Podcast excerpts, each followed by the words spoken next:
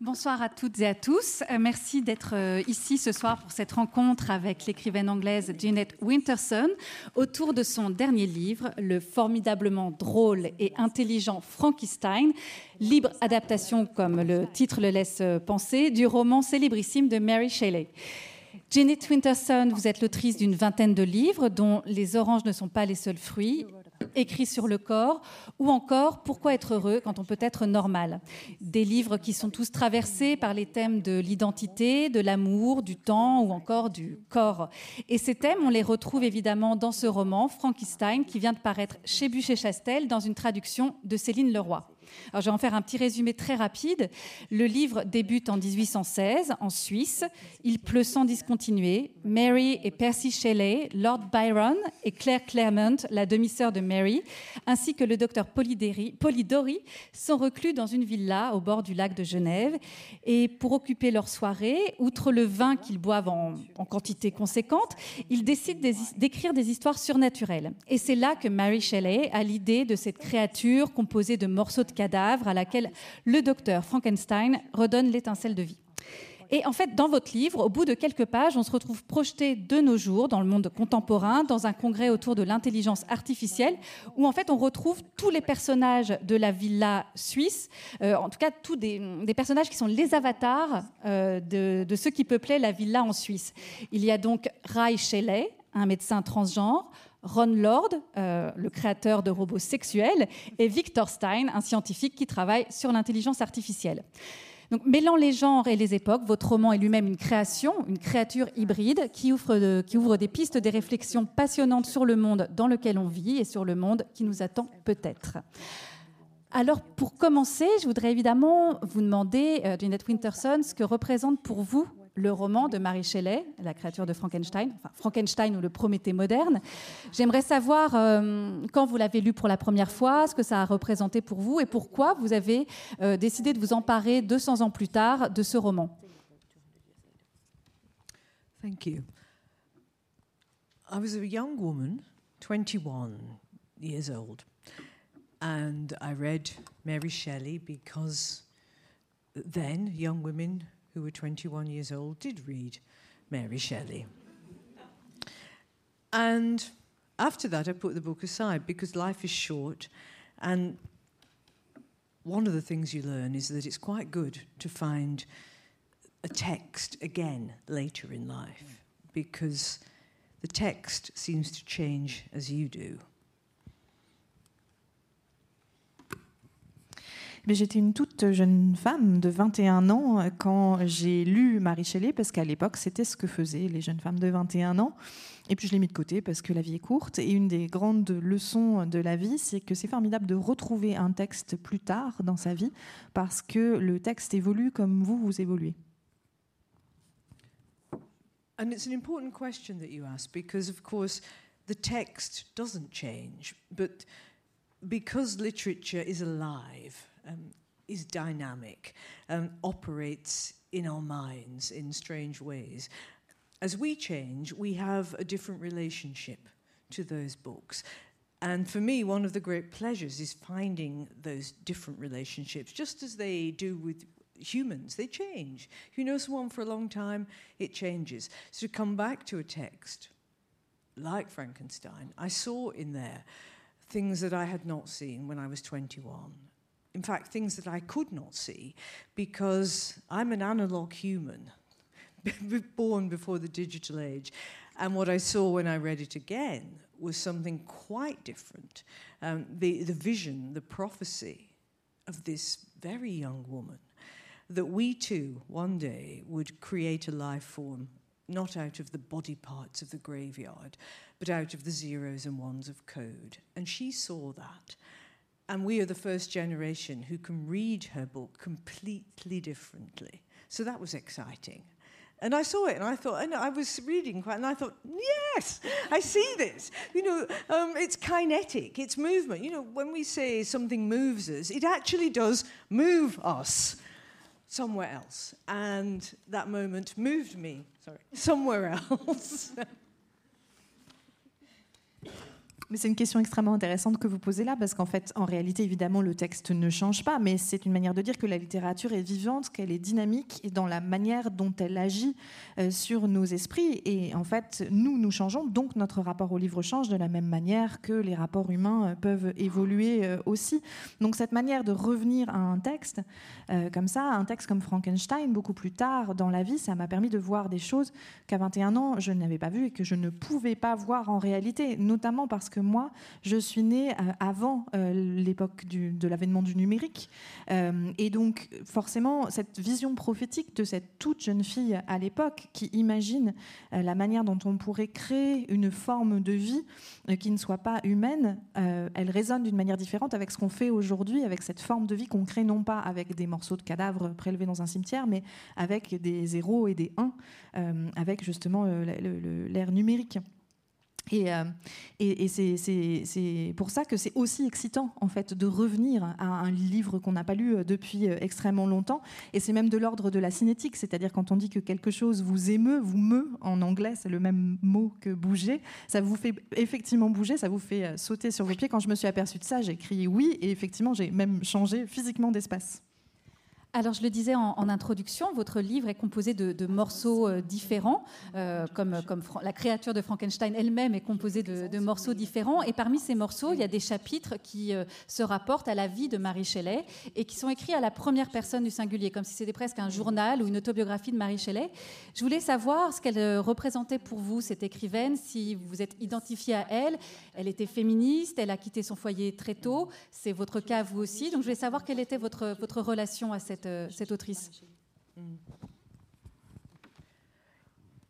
For me, it was her own relationship to the world. She was unafraid. You know, this young woman, uh, not educated because women were not educated in the 18th, 19th centuries, nevertheless educated herself and was determined to understand what the world was at that time. Um, her mother, of course, um, Mary Wollstonecraft, was one of the world's first feminists, so important, um, and had, had written Vindication of the Rights of Women. And she'd read Rousseau around the French Revolution and thought, but what about me? Fair enough. Where are women? Rousseau in the French Revolution and the, the liberty, fraternity. Um, and equality was not for women. And she thought, why not? And of course, she, she corresponded with Rousseau, who said, Well, women don't deserve it. It's not for them. Um, and so naturally, Mary Wollstonecraft, Mary Shelley's mother, thought, Women do deserve this. And although she was dead uh, 10 days after her little daughter was born, so Mary Shelley never knew her mother, everything about her mother was inculcated in this young woman, and she took it forward. So it wasn't only about, about women, about education, about fairness, about democracy, it was about vision. She realized that things only change, no matter how mean, well meaning, well intentioned we are, when, when people have a vision, when they really see something in the future that isn't in the present, and they work towards that change. So it was with that spirit that I wanted to take her book. And as you say, to, to, to, to use her own sensibility and to make a book of my own that would respect hers, um, but yet be something new for the times that we live in now, just as she had made something new for the times that she lived in.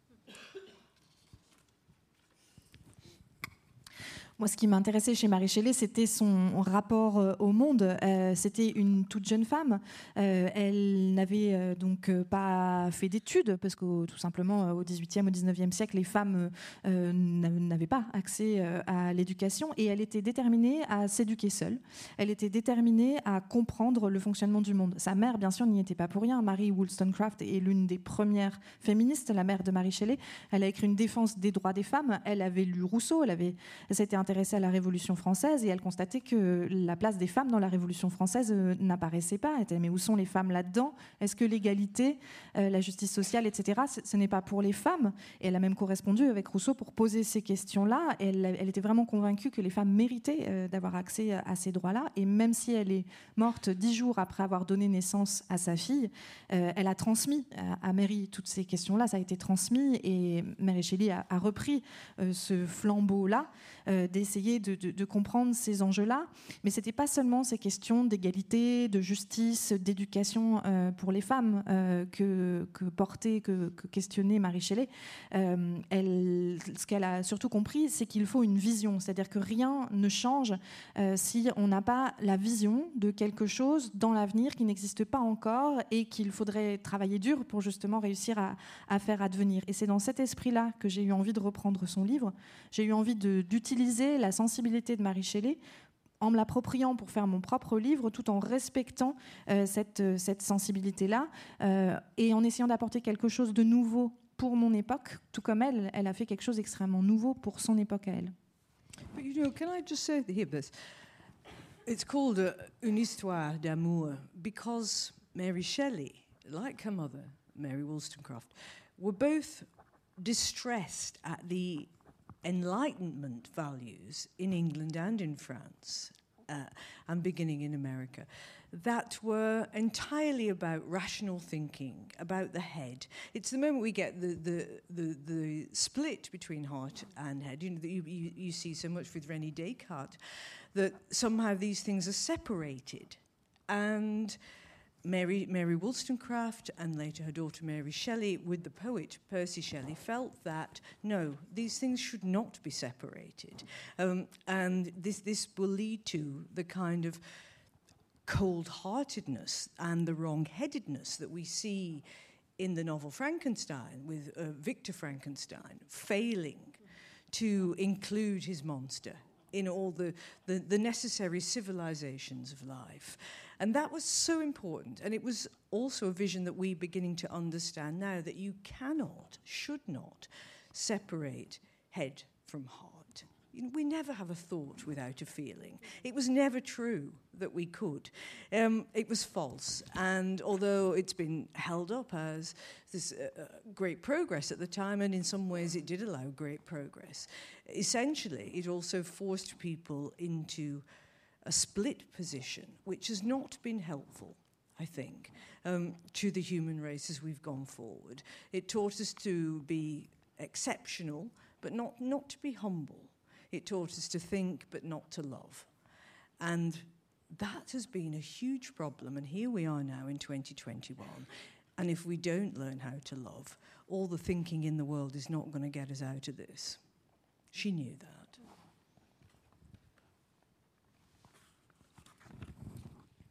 Le sous-titre du livre, c'est une histoire d'amour parce que Marie Shelley, comme sa mère Mary Wollstonecraft, avait justement été extrêmement préoccupé de voir cette valeur défendue par les Lumières, aussi bien en Angleterre qu'en France, et puis ça a commencé aux, aux États-Unis cette idée que euh, la rationalité, la tête, le cerveau prime sur le cœur. C'est vraiment le moment aussi où on initie ce mouvement de séparation, c'est Descartes hein, évidemment, euh, entre le cœur et l'esprit, euh, et où on divise ces, deux aspects de l'humanité. Et Mary Wollstonecraft, comme Marie Shelley et son mari, le poète Percy Shelley, étaient opposés à cette idée-là. Euh, s'inquiéter de voir cette séparation entre le cœur et l'esprit aboutir au, type d'erreur que commet Victor Frankenstein avec son monstre auquel il, qui ne parvient pas à intégrer euh, dans tous les aspects qui sont essentiels en fait à la civilisation. Euh, et on s'en rend compte aujourd'hui, c'est une question extrêmement importante. On, c'est quelque chose dont on commence à, peine à, se rendre compte qu'en réalité, on ne peut pas séparer le cœur de l'esprit, qu'en fait, ça n'a jamais euh, été euh, possible, alors que c'était défendu comme une idée de progrès à l'époque. Et il y avait peut-être une forme de progrès là-dedans, mais ça crée aussi une forme de scission euh, dans la personnalité aussi des, gens qui n'aident pas l'humanité à progresser. Ça signifie qu'on a appris aux gens à être exceptionnels sans leur apprendre à être humbles on leur a appris à réfléchir, mais pas à aimer. Et le problème aujourd'hui, c'est qu'on se rend compte que si on n'apprend pas à aimer, euh, on ne réussira pas à se sortir de cette impasse dans laquelle on est aujourd'hui au XXIe siècle. Et ça, c'est quelque chose que Marie Shelley avait compris déjà. Alors, je voulais savoir aussi ce qui vous avait donné l'idée de, transposer les personnages, donc Mary Shelley, Byron, Percy Shelley, 200 ans plus tard et de leur créer des, avatars. Comment cette idée-là vous est venue? Well, it had to be then and it had to be now. So it had to be both. And I thought, I'll just move them. I won't explain. I'll just move them. from then to now in whatever incarnation I think would suit them best in the 21st century. And we'll go there. And then we can move easily from one place to another, as, as the mind always does, without too much apparatus, too much stage machinery. Just, just do it. The novel is very, it, it, it's, it, it's adept and skilled at simply making these switches across time and place without too much, if any, explanation. So I thought I could get away with it. En fait, il fallait euh, que l'histoire se passe à la fois à l'époque de Marie Shelley et euh, aujourd'hui. Donc il fallait forcément que j'ai ces deux époques. Et je me suis dit, bah, je vais tout simplement euh, déplacer mes personnages au XXIe siècle en leur trouvant la meilleure incarnation, la meilleure forme qui, qui corresponde au XXIe siècle. Et puis alterner tout simplement entre les deux, exactement comme le cerveau est habitué à faire, et sans nécessairement beaucoup d'artifices ni d'outils de mise en scène, en fait. Parce que justement, le roman est tout à fait adapté pour faire ce genre de choses, ce genre d'aller-retour entre les époques. Et je me suis dit, bon, ben, je, peux peut-être m'en tirer avec ça. Et justement, ce voyage dans le, temps et les gens, il rappelle un autre roman qui est d'ailleurs évoqué euh, dans Frankenstein, qui est évidemment Orlando de Virginia Woolf, où on suit le personnage d'Orlando à travers les siècles et euh, à travers les siècles, ce personnage va, changer de genre. Est-ce que ça, c'est un livre qui, compte beaucoup pour vous, Orlando? Yes, in fact, the project I am working on now. Um, for Hollywood, I'm sorry, is uh, an, uh, um, well, we think a six part, I hope, not eight, six part adaptation of Virginia Woolf's Orlando, with Orlando beginning now in the present day. So that Woolf, of course, ends her novel in 1928, which was the present day as far as she was concerned, but not as far as we're concerned. So we thought, what happens given that Orlando doesn't die? what happens if Orlando comes forward to now? So that's what we're doing. Um, so it's respecting the Wolf book and uh, it's building in lots of other things. So you're right to, to choose that because it is it's it's the first transgender novel and it's an early time traveling novel, um, again, which simply refuses to explain anything, which I love about Virginia Woolf. No, there's, there's really there's, there's no need to say how this has happened or how it could have gone on happening. It simply is. And, you know, there's that great Susan Sontag quote, isn't there, where she says, A work of art isn't simply about something, it is something. So it's that isness of it that you have to trust. And I don't know if anyone here is, is busy doing their own creative work. I'm sure you are. It's trusting the isness. I wonder how you say that in French. I'm about to find out. But it, of it, not worrying so much. What is this about, or what will it become, or uh, certainly not how will it be received. Any of that. But the, that essence of the thing, which when you are confident and you hold it, simply makes its way in the world as we all do, um, no matter how strange. You know, often we, we confront something and later we think, well, that was just crazy, but it worked at the time. And that's, to me, is what, that's what works of art do. They work at the time on us in a particular way. Um, and they don't follow the normal laws of gravity, um, which, which helps. Sorry. Oui, en fait, le projet sur lequel je travaille aujourd'hui pour Hollywood, excusez-moi, est un projet d'adaptation euh, d'Orlando qui sera normalement en six volets et qui suit Orlando à partir de, justement du temps présent, puisque Wolf elle le fait traverser les époques, mais elle s'arrête en 1928, qui est son présent à elle. Et la question, c'est qu'est-ce qui se passe euh, si Orlando ne meurt pas? Et donc, on, respecte euh, le livre de Wolf et à partir de là, on, développe davantage l'histoire d'Orlando. C'est effectivement c'est le premier roman transgenre. C'est aussi un, tout premier roman comme ça qui décrit le voyage dans le temps et surtout sans expliquer. C'est ça que j'aime beaucoup chez Woolf, c'est qu'elle n'a pas besoin de dire comment c'est possible de faire ce changement d'époque. C'est juste que c'est comme ça. Et il y a une, citation de Suzanne Sontag que je vais traduire un peu hâtivement, qui dit qu'une œuvre d'art, ce n'est pas juste quelque chose qui parle de quelque chose, c'est quelque chose qui est quelque chose, beaucoup de quelque chose, euh, et que quand on crée des œuvres d'art, quand on est artiste, peut-être il y en a parmi vous dans la salle, euh, il faut, euh, en fait, ce, qu'il faut, ce dont il faut se préoccuper, c'est de se, se être quelque chose de cette essence de l'œuvre d'art et pas de ce qu'elle essaye de faire. Et c'est en ça qu'il faut euh, avoir confiance. Et ensuite, l'œuvre se ferait son propre chemin dans le monde euh, comme on le fait tous. Au moment où on le fait, ça peut paraître dingue, mais en tout cas, c'est, pour moi, c'est comme ça que ça marche. À un moment donné, une certaine technique va fonctionner, même si elle paraît dingue à ce moment-là. Et elle ne suit pas, en fait, les lois normales de la gravité. c'est ça, justement, qui aide à y arriver. You know, there's a nice story. This, isn't, a a digression or a longer promise.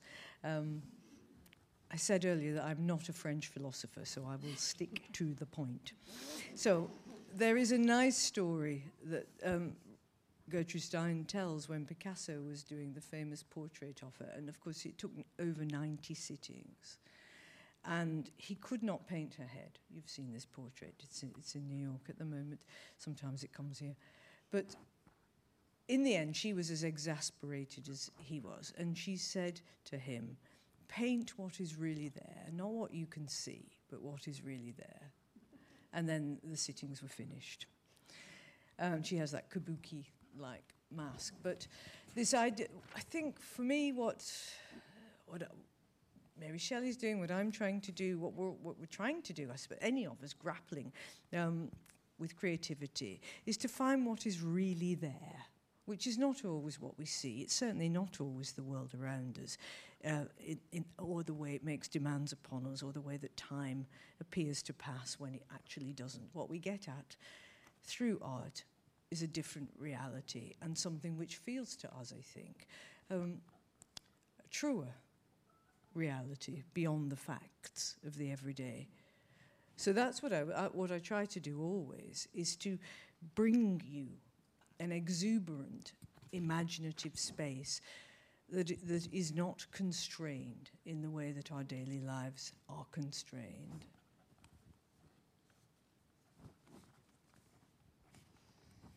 Alors j'ai une anecdote à ajouter, ce n'est pas une digression, j'ai promis tout à l'heure que je n'étais pas une philosophe française et que je m'en tiendrai au sujet, euh, mais ça concerne Gertrude, Stein, pardon, euh, son fameux portrait peint par Picasso, euh, qui a nécessité 90 séances de pause parce qu'il ne parvenait pas à peindre sa tête, son visage, vous l'avez peut-être vu, il est à New York en ce moment, et elle était aussi exaspérée que lui au bout de toutes ces séances de pause, et elle a fini par lui dire, mais peins ce qui est là, ne peins pas ce que tu vois. Et elle a terminé avec une, sorte de masque de façon kabuki. Et je crois que c'est ce que Marie Shelley euh, essaie. Et donc, c'est le moment où les séances de pause ont pris fin et le tableau était terminé. Et c'est ce que Marie Shelley, pour moi, essaye de faire. C'est ce que j'essaye de faire. Je pense que c'est ce que tous les artistes essayent de faire. C'est trouver ce qui est là euh, et qui n'est pas forcément ce qu'on voit, ce que le monde voit ou ce que le monde exigerait qu'on verrait ou ne correspond pas forcément au passage du temps tel qu'il est euh, communément accepté. C'est une réalité différente euh, qui peut nous paraître justement plus vraie euh, au-delà de, notre vie quotidienne. Et moi, c'est ce que j'essaye de faire, c'est de vous offrir un, espace imaginaire qui soit plein d'exubérance et qui dépasse justement toutes les contraintes de la vie euh, normale, de la vie quotidienne. Alors, exubérant, votre livre l'est en effet, de par euh, évidemment l'imagination qui se déploie, et au travers aussi de certains des personnages, et notamment le personnage de Ron Lord, pardon, qui est l'avatar contemporain de Lord Byron, qui est donc un créateur de, robots sexuels et auquel vous prêtez des monologues, mais absolument hilarants, parce que c'est vraiment une espèce de beauf misogyne, enfin, il est épouvantable, et en même temps, il est bizarrement très attachant. Est-ce que vous avez vous-même pris euh, plaisir à créer ce personnage qui, qui finalement qui participe beaucoup de l'humour présent dans le, dans le roman? Quel est votre rapport à Byron aussi, pardon, parce qu'on dirait que vous l'aimez pas beaucoup. yes. No, I mean, Lord, Lord Byron Britain's most famous poet at the time of the, of the holiday on Lake Geneva, the mad, bad, and dangerous to know. Um, and I wondered how he would fare in the 21st century and what he might do. And so, yes, he has become a manufacturer of sex bots. And I was, in, I was interested in this because I thought, well, sex bots, as you know, are a growing uh, industry in the world. And I wanted to have someone in there uh, who was crude and rude and larger than life, but also lived by their own rules. So, because there had to be, in my mind, a translation across time between one character to the other. Um, so there would be twists and turns, but they would be recognizable. And whatever Ron Lord is, and I. I became very fond of him as the book went on. I didn't want to, but it, happened. So I became fond of him. Um, just as I think I was secretly fond of Byron at the beginning for all his ridiculousness and posturing and um, abandoning lovers across Europe. So I thought, well, maybe it would be better if the lovers abandoned across Europe were not actually biological lovers, but were robots. And this is this is what we have, and it's it's a vision of the future. Copying Mary Shelley's in the sense that, well, what will happen? What what are we always going to relate to each other as biological entities? I think probably not. Um, we are going to live with different life forms and we will form relationships with those life forms, whether we like it or not. We will. If you've ever fallen in love with your teddy bear, and everybody in this room has, you know what it's like to have a relationship with a non biological thing. If you pray to a sky god, which many people in the world still do. You know what it's like to have a relationship with a non biological entity. So I wanted to bring these ideas into the book to say, we're moving somewhere else now. Just as Mary Shelley saw that we were the beginning of the Industrial Revolution, that humanity was decisively moving from its agricultural roots, from its own history, you know, its own 300 thousand year history as Homo sapiens, we were moving in the early 1800s. That's what the revolution, the Industrial Revolution, was about. And we're not finished yet. So if we don't wipe ourselves out with climate change, and we probably will, where are we going? And that was part of the future that I wanted to think about 200 years later in Frankenstein. The future of us, you, me, as human beings, the future of love, the future of sex, the future of relationships. What would it look like? And how foolish to imagine it would go on looking like it does. I don't think it's going to. Lord Byron, à l'époque de ses fameuses vacances au bord du lac en, Suisse, c'est le poète le plus célèbre d'Angleterre et c'est aussi en même temps quelqu'un qui est vécu comme dangereux, une sorte de bad boy, c'est quelque chose de dangereux de le fréquenter. Je me demandais un peu ce qu'il deviendrait au XXIe siècle. Et donc il a euh, tout simplement une, usine effectivement de, fabrication de robots sexuels parce que c'était quelque chose qui m'intéressait. C'est une industrie qui se développe dans le monde et j'avais envie d'avoir un personnage euh, qui s'y intéresse et un personnage aussi qui soit effectivement vulgaire, qui soit haut en et qui suit en permanence ses propres règles, qui n'obéit qu'à ses propres règles, parce que dans la transposition des personnages, il fallait qu'on les retrouve, même s'il peut y avoir des changements, il fallait qu'ils soient reconnaissables, et c'était aussi un trait commun avec Lord Byron. Et je me suis rendu compte au fur et à mesure de l'écriture du livre qu'effectivement, je me suis attachée à Ron Lord, bien malgré moi, et sans doute que ça signifie aussi que même dès le début de l'écriture, j'étais secrètement aussi attachée, j'avais une sympathie secrète pour Lord Byron lui-même, malgré toutes ses postures, malgré le côté ridicule du personnage qui a abandonné des maîtresses un peu partout en Europe quelque part, finalement, au XXIe siècle, il abandonne des, maîtresses qui ne sont plus biologiques. C'est peut-être un peu mieux. Euh, mais en tout cas, l'idée de reprendre cette vision qu'avait eue Marie Shelley et de la porter plus loin dans l'avenir et de se demander justement euh, comment euh, nos rapports entre êtres biologiques pouvaient évoluer dans un avenir nouveau, c'était ça qui m'intéressait. Et comment est-ce qu'on allait devoir, qu'on le veuille ou non, peut-être imaginer aussi des formes de rapport, pas seulement entre humains biologiques, mais aussi avec des formes de vie non biologiques, parce que c'est ce qui va euh, advenir. Si vous avez déjà euh, été euh, complètement fou euh, d'un ours en peluche, ce qui est le cas probablement de tout le monde dans cette salle, vous savez de quoi on parle, toutes les personnes dans le monde, et une grande partie de la population mondiale dont c'est le cas, qui prient des dieux dans le ciel, savent aussi de quoi on parle, ce que ça signifie d'aimer un être non biologique. Et c'est ça que j'essayais de ramener comme idée dans le livre et de réfléchir à où on en est. Marie Shelley, au moment où elle écrit, elle, sait que la révolution industrielle est, en train de transformer euh, le monde tel qu'elle le connaît. De, on est en train de passer de, plusieurs millénaires d'histoire de, peuple de cultivateurs à ce XXe siècle qui sera le résultat aussi de, de la révolution industrielle et c'est toujours en cours. Aujourd'hui, avec le changement climatique auquel on semble inéluctablement confronté, on peut se demander aussi où on va aller. C'est ce futur-là, euh, cet avenir auquel j'avais envie de réfléchir 200 ans après Marie Shelley. Euh, comment est-ce que vous, moi, euh, l'amour, les rapports humains, ça va évoluer À quoi est-ce que ça va ressembler? En tout cas, on, serait vraiment bête de croire que ce sera toujours pareil, parce que clairement, ça ne le sera pas. Do you know what's really strange about Mary Shelley is that if you think about Frankenstein, everybody knows the world's most famous monster is powered by electricity to start with. But electricity as a force really didn't exist in the early 1800s. Everything was steam powered. It was coal and steam. It was not electricity. So the fact that she saw that our future, the, the, the future that depends on computational technology, would also depend on electricity was quite extraordinary because nothing was powered by electricity then. And, and here we are uh, uh, on this cusp of time that she saw 200 years ago, which is why I wanted to look forward perhaps to the next, not 200 years because we're accelerating so fast. That's what's what started with the Industrial Revolution, it's acceleration. So I wanted to look to the next 20, 30, no further than 50 years, because we can't imagine that, uh, and see what might happen then. And that's why I'm sure that the world of relationships will change, it will have to.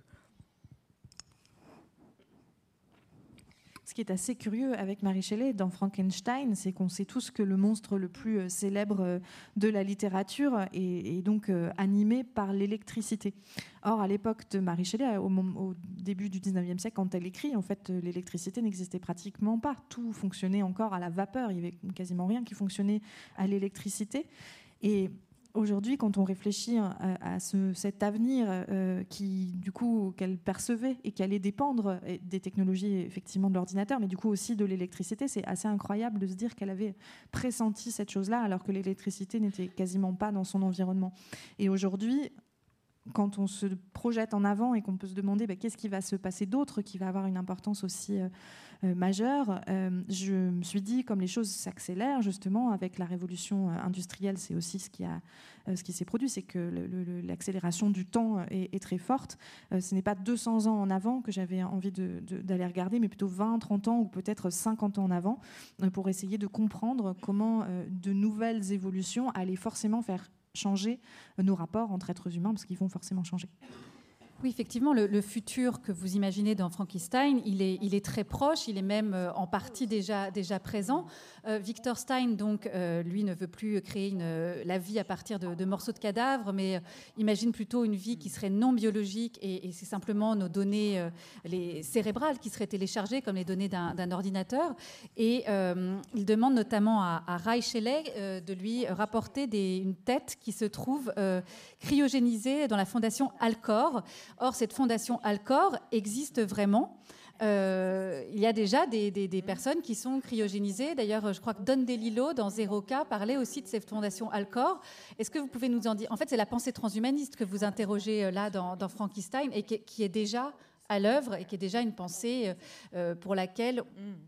Enfin, sur laquelle certaines personnes travaillent, certains scientifiques travaillent, notamment dans cette fameuse fondation. Quel mm. type de recherche vous avez fait justement autour du transhumanisme pour écrire ce livre? Yeah, I think the Alcor Life Extension facility in Phoenix, Arizona is well worth a look. Um, they no longer freeze entire bodies. They prefer now just to do heads because the idea is that it's your brain that's the important bit and the rest can be rebuilt, which is reasonable. if you once you go down that road, it is tr- trust me, it's reasonable. Put your doubts aside. you want to do that? We'll start again. Alors, ce centre de prolongement de la vie d'Elcor à Phoenix en Arizona. Laissez-moi vous dire qu'effectivement, il vaut le coup d'œil.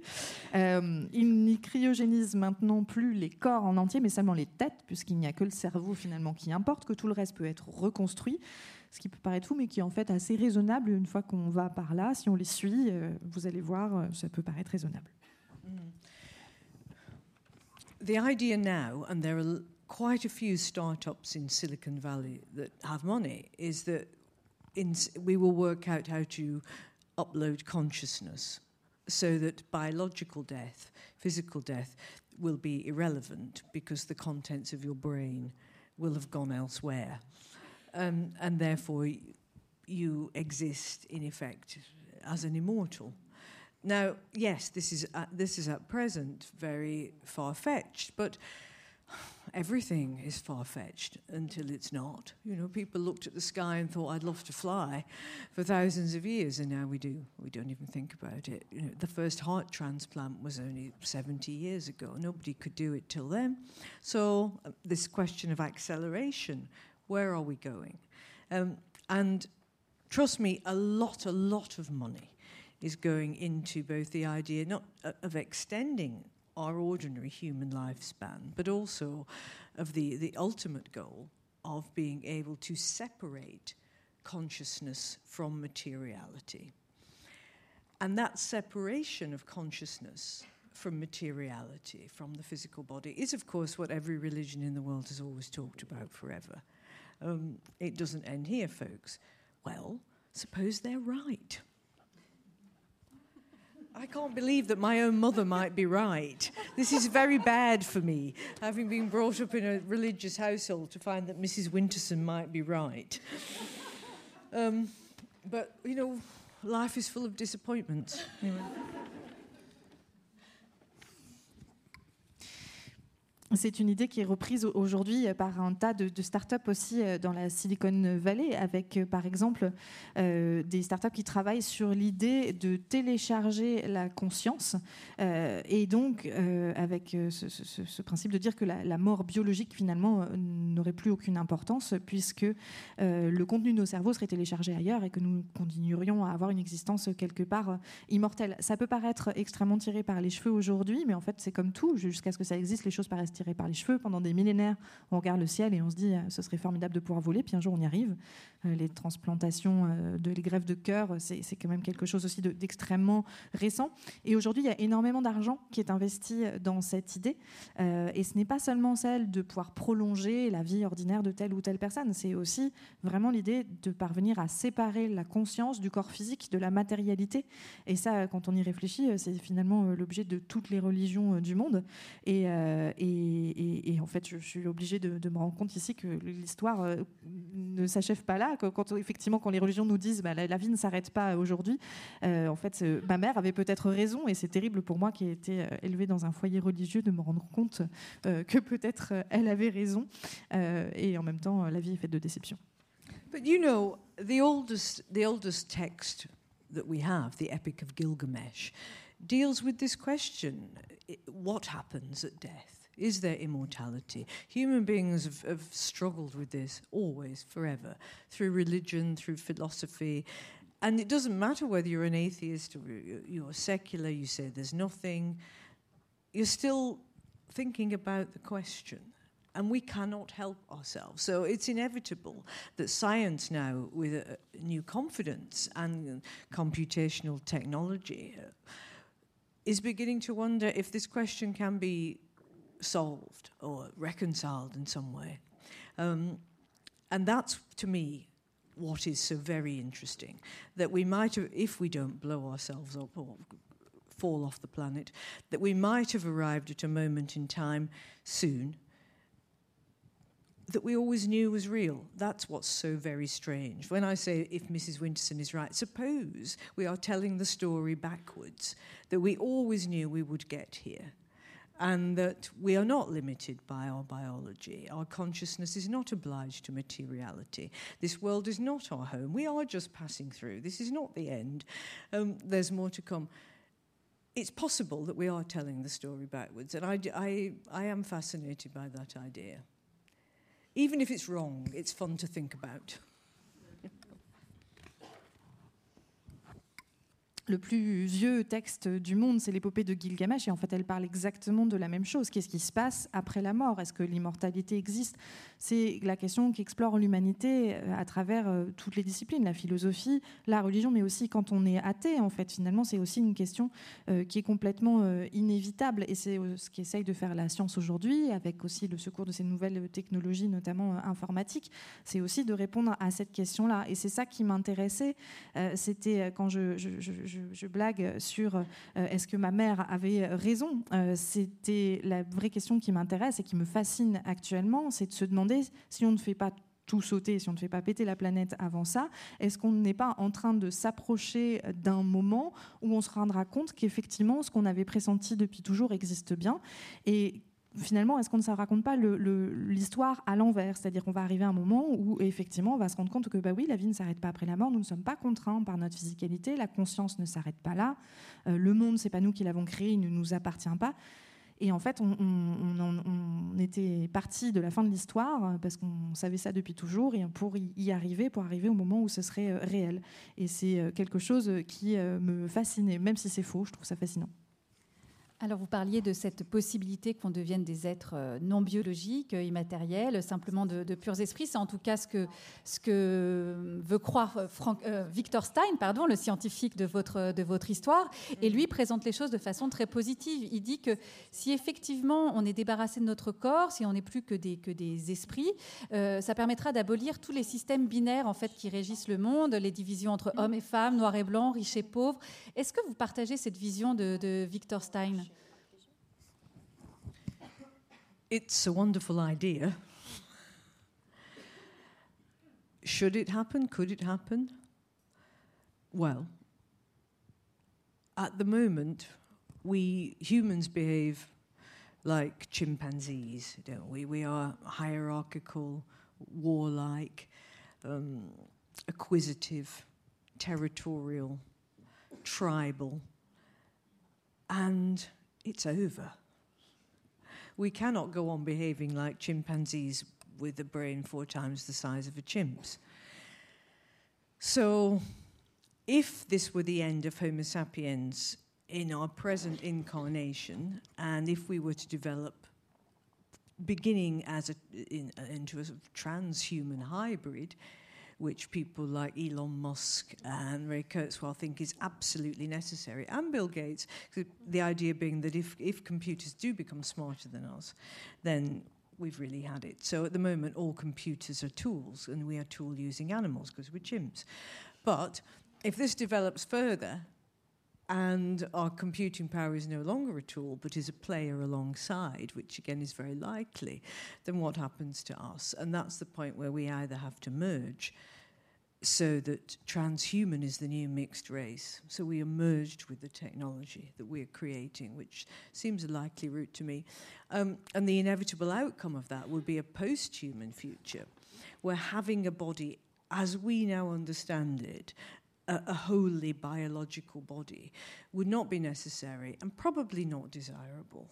Um, you could be what people, again, throughout the centuries have said they wanted to be, which is a pure spirit. Um, you know, for centuries, people have lived among ghosts, among angels, among devils, have believed that their body was really just getting in the way of their higher aspirations. Well, yes, that, that, that is, it is a possible future and that all those legends and stories, not just Bible stories, but you know all the stories that of, of shamans, people who could leave the, this body and they could become an eagle or a greyhound or a woman or a man, um, out of the body experiences, taking on a different body, allowing a different experience. Of course, that would be entirely liberating and very shocking if we could do that. And it would make a nonsense of all our divisions, a nonsense. And so I don't think about this as a utopia, but I, th- I do think about it as a set of possibilities for how humanity could develop. The technology is fast becoming in place. It is. Um, and that's what's exciting about which route we will choose. Would I do it? Would I upload my consciousness if I could and then float about and choose a body today, tomorrow, maybe not a body at all? I probably would. I, I'd probably risk it.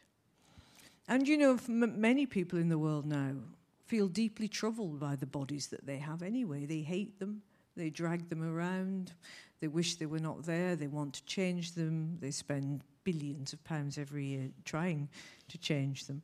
Um, we are very dissatisfied with our bodies.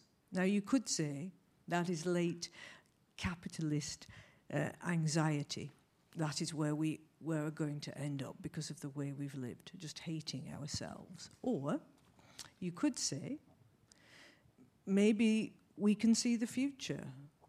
That these are not, the, we don't want to be in these bodies, these prisons anymore, because this isn't where we're staying. We're already seeing that we'll be somewhere else. So, how do we interpret our present discontent? And there is more than one interpretation. And that these are the things that are in the book, these are the things that interest me as ideas. Where we go, I don't know, but as ideas, it, they're worth thinking about.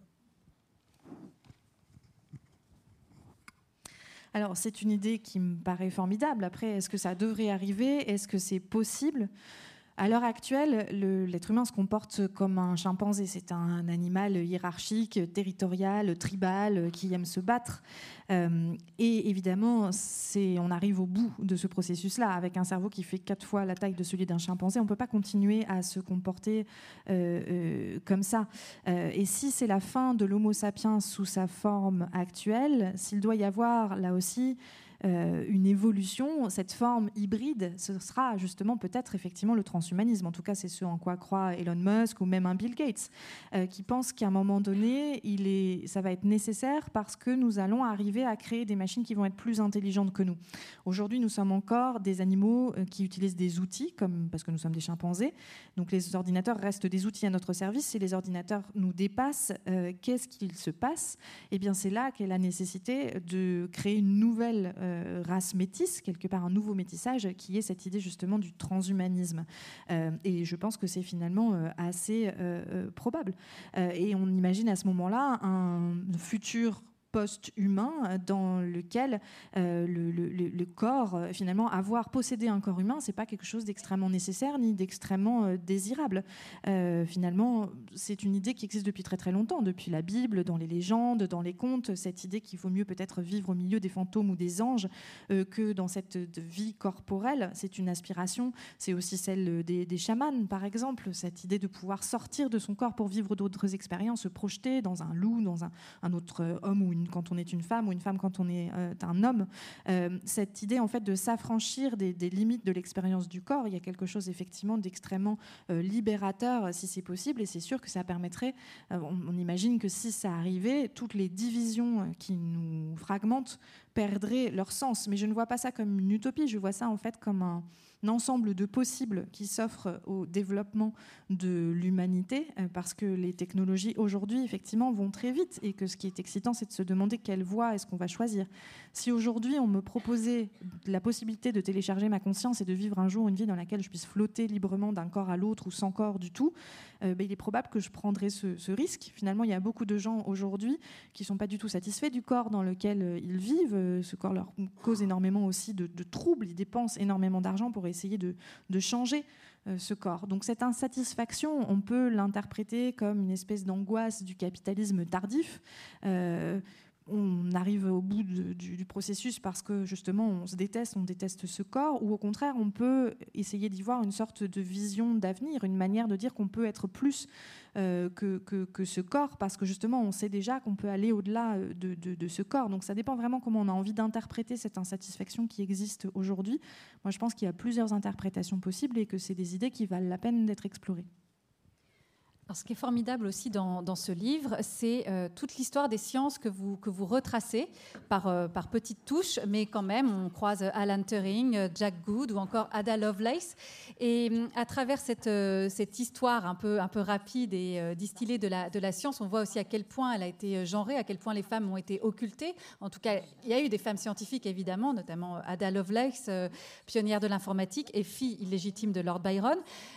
Qu'est-ce qui vous fascine dans la, dans la science je crois que votre dernier recueil d'essais, 12, euh, Bytes, pardon, est aussi euh, une réflexion sur, sur la science. Qu'est-ce qui, en tant que romancière, qu'écrivaine, vous intéresse à ce point dans la, dans la science? Well, there's no joy in ignorance. You can do that. Eh bien, il y a une forme de joie nouvelle dans l'ignorance. And just now, science is very, it's exciting, it's interesting, it's provocative, um, it's controversial.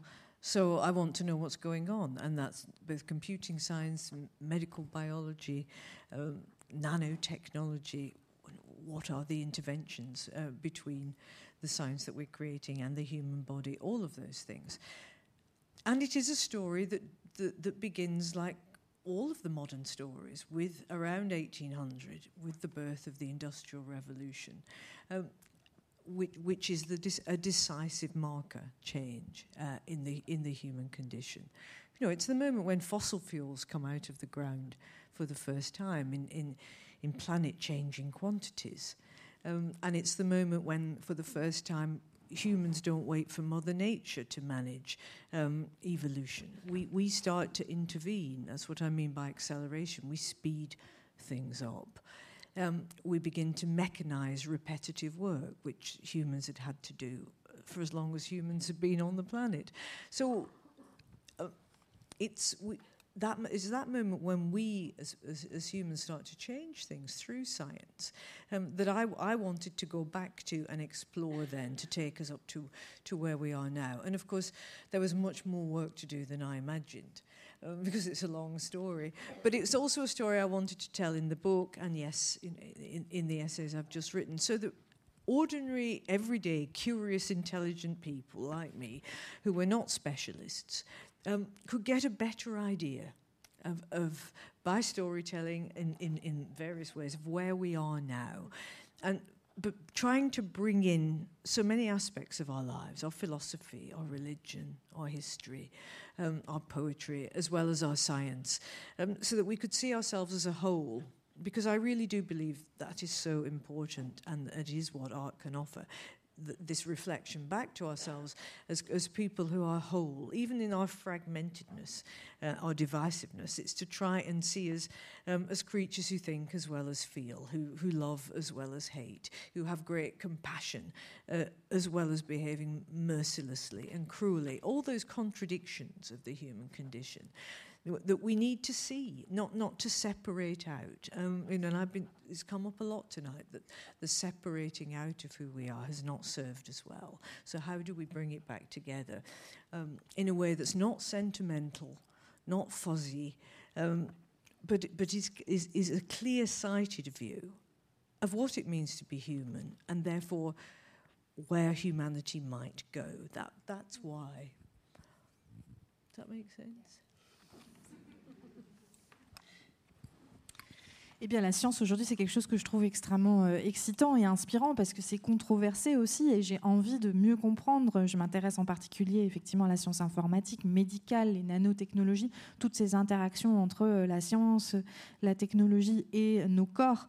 C'est vraiment ce, basculement en fait de, de, ces années 1800 avec la révolution industrielle et l'importance de la science qui sont pour moi vraiment un marqueur du basculement, du changement de ce que c'est que la condition euh, humaine.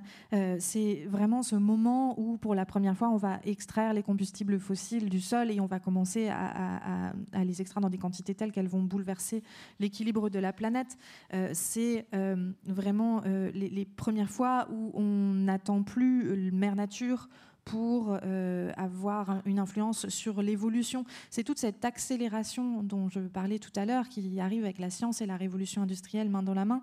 Cette façon aussi de mécaniser des tâches répétitives, séculaires que les humains faisaient euh, depuis euh, toujours.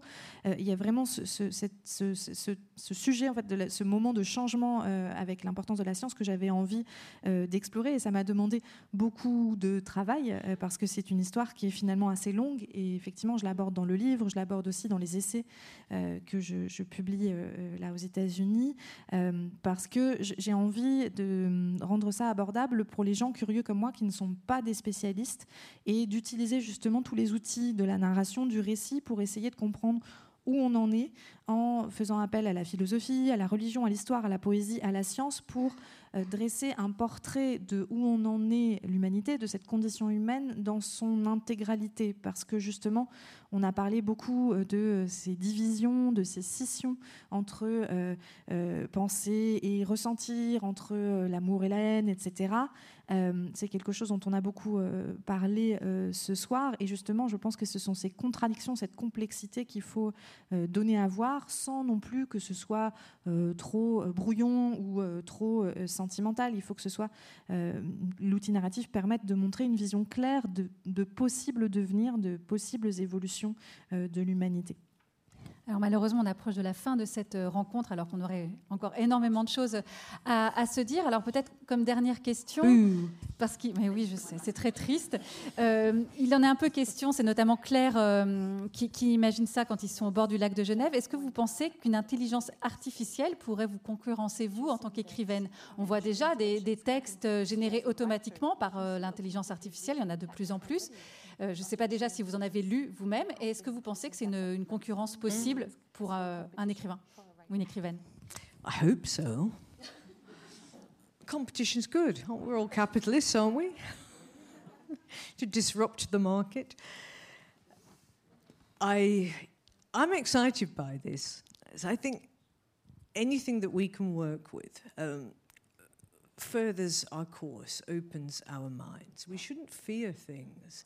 Um, we must find a way to, to, to use this.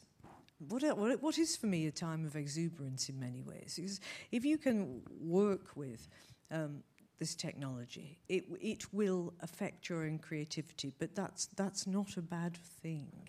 It could be a very interesting thing. Um, and I would, I don't know, I've seen some of the products of, of uh, well, what, what would you call them? Computing creativity. And at the moment, they're not very good. Except sometimes they write quite interesting poetry. There's a website called Bot Poet. How would you do that? Bot poet, okay. Um, and it, the, you have a quiz where you'd have to decide whether it's a, it's a robot that's written it or a real person. And they have lots of um, E. Cummings and Gertrude Stein, and everybody says that's obviously a robot. And thing. So, th- but there are good games, and actually, you, I can assure you, you will get one or two wrong. And that's the best bit, because then you think, okay, wh- wh- why? Why? Um, so it's those questions. And do you want to do that? Because actually, I wanted to see something something was want to Alors j'espère qu'effectivement un jour euh, l'intelligence euh, artificielle pourra nous concurrencer, nous les écrivains, parce que la concurrence est super, on est tous capitalistes, donc euh, si c'est une manière de perturber, de renverser le marché, c'est super.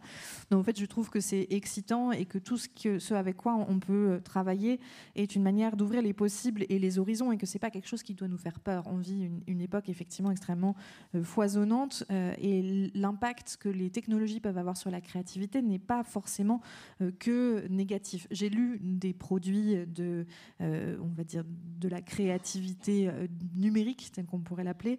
Euh, pour l'instant, ce n'est pas très très bon, mais parfois ça produit de la poésie intéressante. Et il y a un site qui s'appelle donc Bot Poet, donc le poète robot, qui propose des quiz où on est censé deviner si un poème a été écrit par une intelligence artificielle, par un robot automatique ou par E. Cummings ou Gertrude Stein. Et parfois, on se trompe en fait très régulièrement et ça vous arrivera et c'est tant mieux. Poor Gertrude. um, but musicians have been working creatively uh, with computing technology. And Brian Eno loves it um, because computers are good at recognizing patterns and can play them back to you. Then there's a great uh, story of a classical composer in America called David Cope, who um, developed his own algorithm really to um, to try to recognize the patterns in Bach chorales. And he went out for lunch one day for an hour, and when he came back, there were 5,000 new Bach chorales in his inbox. And orchestras wouldn't play them but it was quite interesting that when the, some of these were taken out to the public, they couldn't tell the difference. Not because they're ignorant and stupid, which is the obvious argument, but because there's more, there's more here that's interesting. And he said, look, the question is not whether computers have a soul, but whether we do. Which I thought was a good comment. And he was a real pioneer at the beginning, and he um, but now there's a sense that all right, well, what are we so scared of? What is it? It's it's it it, re- it really is a, a, an of 18th century exceptionalism, actually. Again, that a, it, uh, human only human beings can be creative in this in the way that we value. And Ada Lovelace, Lord Byron's daughter, the, the world's first computer programmer, agreed with that. This is going to, I'm have to go on a bit now to finish this thought. I'm sorry. she agreed with that, and she said computers will be able to crunch numbers. She knew that. She said computers will be able to create what she called program music, which was just sort of things, you know, for shopping malls and the things you hear in lifts and for advertising commercials. She saw that, and she, but she said they'll never be able to originate anything but she had a very particular view of what that word meant. She meant you know, something that could not be known before, that came, the, the random way that humans make connections, and then something appears in the world which was not seen or not known. That's what she understood as creativity. But in 1950, um, Alan Turing at Bletchley Park, just after the war, wrote a very interesting paper about computing, and in it, there's, there's, there's a part called Lady Lovelace's Objection, where he has a conversation with the dead genius, daughter of Lord Byron, and he says, Was she right that computers can't originate anything? And it was a really respectful conversation. Nobody was taking any notice of Ada back then, but Turing was an outsider as well. And he spent a lot of time thinking about this. And then he decided, no, I don't think she is right. And that's how he devised the Turing test, the point where we won't be able to tell whether something, a conversation is with a computer, whether something has been made by a computer or by us. And it comes out of that dialogue across time um, with the dead Ada. Uh, the idea of creativity, of originating something, of, of what it is exactly that we value, which is very hard to describe, isn't it? And I think that if we are brave enough to interact with the technology we are creating, we will discover a great deal about us as humans, as people, what we value, what we are, who we are, looking in this new, strange mirror that's coming towards us. So there's much there if we're humble enough and if we're brave enough. I think that we can learn that will take us on the next part of our journey. So I'm on the, well, I'm on the side of optimism, but I always am. Sorry, that's the end. the end. Il y a déjà des musiciens qui travaillent aujourd'hui avec euh, les technologies. Brian Eno adore euh, créer avec, euh, avec des ordinateurs parce que les, les, technologies numériques sont très fortes pour repérer des motifs récurrents et pour les reprendre. Il y a une anecdote à propos d'un compositeur classique américain, David Coop, qui a créé un algorithme qui lui permettait de repérer justement les motifs récurrents dans les morceaux de Bach et qu'un jour, après l'avoir fait jouer, il rentre de sa pause déjeuner et il a des milliers de nouveaux morceaux de Bach qui l'attendent dans sa boîte mail, qui évidemment musiciens ne, ne, ne, joueront pas forcément, mais en fait la question fondamentale, et c'est là où c'est assez innovant comme approche, ce n'est pas de savoir si les ordinateurs ont une âme, c'est de savoir si nous, on, en a une euh, en réalité. Et pour moi, ce qui m'intéresse, c'est de savoir où on en est euh, et si effectivement, seuls les humains, ça peut être ce qu'on se dit aujourd'hui, actuellement, seuls les humains sont capables de créer des œuvres artistiques qui correspondent euh, à nos valeurs, qu'en sera-t-il plus tard? Alors Ada Lovelace était effectivement d'accord avec ce constat-là. Euh, elle avait justement évoqué l'idée que des ordinateurs puissent euh, créer de la musique, ce qu'elle appelait des programmes de musique, mais pour elle, c'était le type de musique qu'on pourrait imaginer jouer aujourd'hui dans un ascenseur ou dans un centre commercial ou dans une publicité. Ça n'avait rien à voir avec ce qu'on considère, euh, nous, comme une création originale, c'est-à-dire euh, une vision peut-être inédite, euh, c'est-à-dire cette manière dont le cerveau humain peut créer des liens complètement hasardeux entre différentes choses et faire émerger quelque chose de nouveau. Pour Ada Lovelace, cette créativité-là était inaccessible aux machines. Mais en 1950, Alan Turing, autre grand scientifique de la science informatique, a écrit un article euh, où justement il, dialogue avec Lady Lovelace, feu Lady Lovelace, qui est déjà à ce moment-là qui n'est plus là, Et il, euh, avec énormément de respect, il essaie de comprendre et de dialoguer avec les arguments qu'elle avait pour, défendre euh, cette idée-là. Et il finit par décider qu'il lui donne tort. Et c'est comme ça qu'il crée le test de Turing, qui est censé justement nous aider à repérer le moment où on ne pourra plus savoir euh, si une création est celle est l'œuvre d'une machine ou l'œuvre d'un humain. Et c'est vraiment de ce dialogue avec Ada Lovelace, euh, qui n'était plus là, qu'il qu'il a sorti cette idée-là. Donc la question c'est à quoi est-ce qu'on accorde de la valeur Qu'est-ce qui est pour nous réellement une création, une œuvre d'art? Et c'est quelque chose qui est extrêmement difficile à dire, mais je pense que si nous avons le courage d'affronter cette interaction avec cette, cette, autre forme d'intelligence, ça peut aussi nous dire énormément de, choses en fait sur qui nous sommes. C'est pas quelque chose qui devrait nous faire peur. C'est quelque part dans ce nouveau miroir un peu étrange, euh, on peut aussi découvrir énormément de choses qui peuvent nous emmener vers la prochaine étape du devenir de, l'humanité. Mais je suis euh, éternellement optimiste. Eh ben, on va C'est la fin s'arrêter sur cette touche optimiste. Je voudrais remercier encore mille fois Janet Winterson et Marguerite Capel, que je n'ai pas présentée au début de la rencontre.